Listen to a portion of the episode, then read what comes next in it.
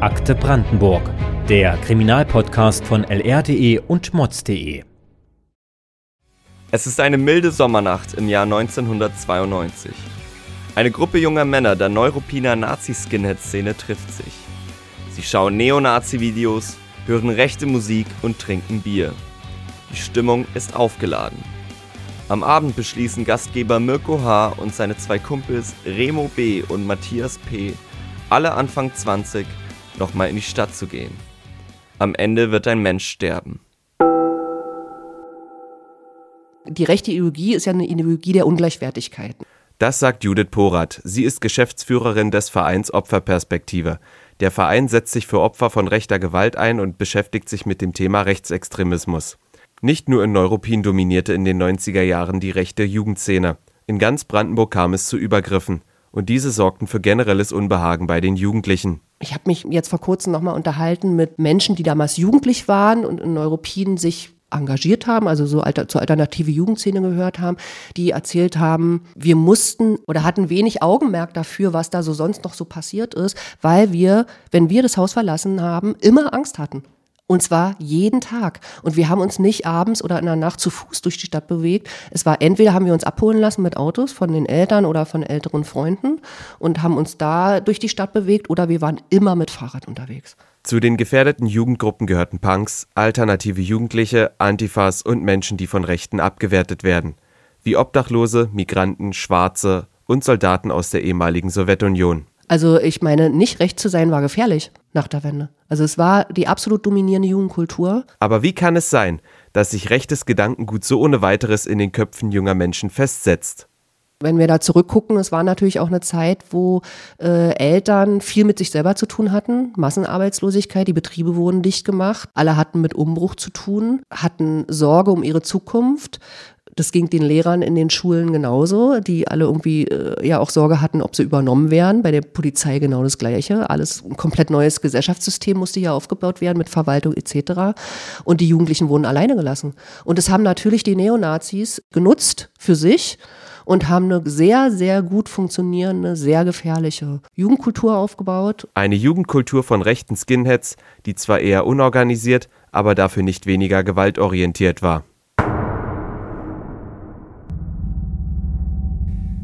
In der gleichen Nacht, in der Mirko, Remo und Matthias losziehen, ist an einer anderen Stelle in Neuruppin Emil Wendland unterwegs. Der 50-Jährige ist betrunken. Er taumelt durch die Straßen und legt sich schließlich auf einer Parkbank im Rosengarten schlafen. Emil Wendland wurde in Gastau geboren. Sein Leben verlief zunächst in geregelter Form. Er arbeitete als Lehrer, später war er Chef der Molkereiverkaufsstelle. Doch der Hang zum Alkohol brachte sein Leben immer wieder aus den Fugen. Nach einem erfolgreichen Entzug wurde er 1990 erneut süchtig und übernachtete regelmäßig in der Öffentlichkeit, da er es nicht mehr nach Hause schaffte. So auch in der Nacht auf den 1. Juli 1992. Mirko, Remo und Matthias sind auf den Straßen Neuruppins unterwegs. Der Plan der jungen Männer: Penner klatschen, wie sie es nennen. Später werden sie vor Gericht aussagen, dass sie Assis, damit meinen sie obdachlose Menschen, eklig finden. Sie verdienen einen Denkzettel, wird Matthias P. aussagen. Die jungen rechten Skinheads vertreten die Meinung, dass Obdachlose das Stadtbild verunstalten und daher in Neuruppin unerwünscht seien. Was als nächstes passiert ist, lässt sich nicht sicher sagen. Die folgende Erzählung stützt sich auf die aufgezeichneten Aussagen der Tatbeteiligten in den Vernehmungen. Einen unabhängigen Zeugen gibt es nicht. Das wird auch später in dem Prozess eine wichtige Rolle spielen. Aber kommen wir nun erst einmal zur Tatnacht zurück. Bei der Suche nach dem richtigen Opfer gehen die jungen Männer gezielt vor. Zwischen 1 Uhr und 1.30 Uhr suchen sie den Park am Platz der Opfer des Faschismus auf. Dort übernachten oft wohnungslose Menschen auf Bänken. Nach kurzer Suche wird der Schlägertrupp schließlich fündig. Auf einer Bank schläft ein Mann, es ist Emil Wendland. Ohne lange zu überlegen, tritt Remo B. zu. Seine Schuhe mit Stahlkappen treffen den Mann in den Bauch. Wach auf, schreit er dabei. Doch der Mann auf der Bank rührt sich nicht. Nach dem Ausbleiben einer Reaktion tritt Remo B. dem Mann mehrmals ins Gesicht. Nun schaltet sich auch Mirko H. ein. Eine halbleere Bierflasche, die er bei sich trägt, wird dabei seine Waffe. Mit voller Wucht schlägt er mehrmals auf den Kopf des Opfers, bis die Flasche zerspringt. Daraufhin packt ihn Remo und zieht ihn von dem Mann weg. Bist du bescheuert? fragt er seinen Freund entsetzt. Matthias steht währenddessen Wache. Nachdem Mirko und Remo ihre Aggression an dem schlafenden Emil Wendland ausgelassen haben, wollen sie sich auf den Rückweg machen. Matthias erleichtert sich kurz vor dem Verlassen des Parks noch in einem Gebüsch. Während Mirko und Remo auf ihn warten, fasst Mirko einen Entschluss. Ich gehe nochmal zurück. Den bringe ich um, teilt er seinen Begleitern mit. Matthias und Remo bleiben stehen, während Mirko zurück zu dem bewusstlosen Mann auf der Bank rennt. Er blutet bereits wegen seiner Verletzungen am Kopf. Doch Mirko H. nimmt sein Messer und sticht zu. Siebenmal tritt die scharfe Klinge in die rechte Seite des bewusstlosen, aber immer noch atmenden Emil Wendland ein. Kurze Zeit später verstirbt er an seinen Stichverletzungen. Mirkos Kumpels sind ihm gefolgt. Ich hab ihn umgebracht, sagt er und zeigt dabei sein feucht glänzendes Messer. Die Gruppe verlässt den Park, kehrt kurze Zeit später allerdings wieder zurück. Gemeinsam sammeln sie die Scherbenreste von der zersprungenen Bierflasche ein, auf der sich ihre Fingerabdrücke befinden könnten. Einige Stunden später beginnt es zu dämmern. Gegen Viertel nach sechs wird der tote Mann auf der Parkbank entdeckt. Unter der Bank befindet sich eine große Blutlache, sein Gesicht ist blutverschmiert. Seine Personalien weisen ihn als Emil Wendland aus. Emil Wendland ist einer der sozialdarwinistisch motivierten Tötungsdelikte in Brandenburg. Es ist die größte Opfergruppe bei den rechten Morden in, in Brandenburg. Aber was versteht man eigentlich unter Sozialdarwinismus? Das Konzept leitet sich von der Evolutionstheorie Darwins ab. Hierbei geht es um eine Abwertung von Menschen. Es ist eine Gesellschaftslehre als Kampf ums Dasein. Nur die Stärksten haben ein Recht aufs Leben.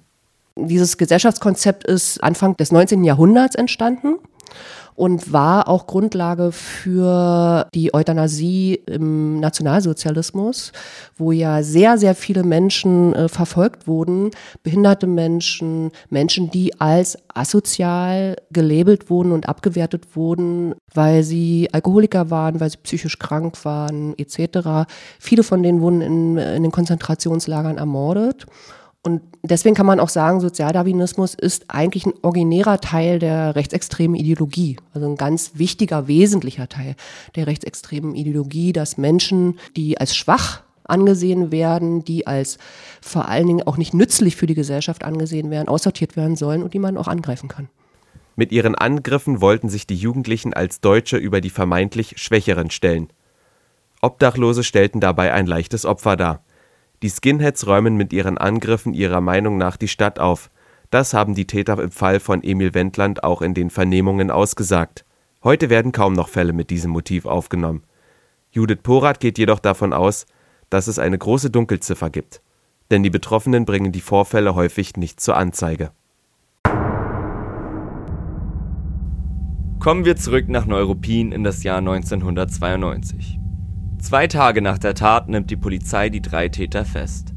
Mirko H. wird am 28. Oktober 1992 vom Bezirksgericht Potsdam wegen Totschlags zu einer Jugendstrafe von sieben Jahren verurteilt. Sein Verteidiger legt Revision ein, da sich das Urteil vornehmlich auf die Zeugenaussagen seiner zwei Begleiter Remo B. und Matthias P. stützt. Die Revision wird abgelehnt. Matthias P. und Remo B. werden wegen gemeinschaftlich begangener Körperverletzung angeklagt. Genauere Details über ihren Prozess sind nicht bekannt.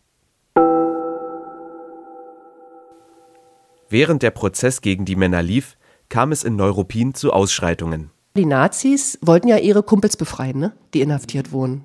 Und dann gab es kurz danach einen Angriff auf das städtische Jugendzentrum, auch in Neuruppin. Also sozusagen infolge dessen, dass die Nazis vor der Polizeiwache gestanden haben äh, und ihre Kumpels rausholen wollten und ihnen nicht gelungen ist, sind sie zum städtischen Jugendzentrum gefahren, was alternativer Jugendort war, auch in, in Neuruppin und haben da die Scheiben entglast und wollten rein in, in den Club und die, Meute, die Menschen zusammenschlagen. Und diese Entwicklung, also der Mord an Emil Wendland mit dem, was in den Folgetagen passiert ist, hat sozusagen erste Änderungen bewirkt, dass die Stadt aufmerksam geworden ist. Trotzdem dauerte es noch bis zur Jahrtausendwende, bis sich die Situation der rechten Gewalt in Neuruppin endgültig beruhigt hatte.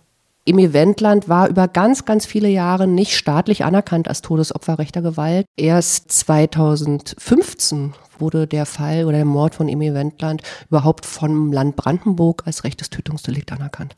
Dabei war das Tatmotiv bereits von Beginn an klar rechts motiviert. Heute erinnert eine Gedenktafel an Emil Wendland.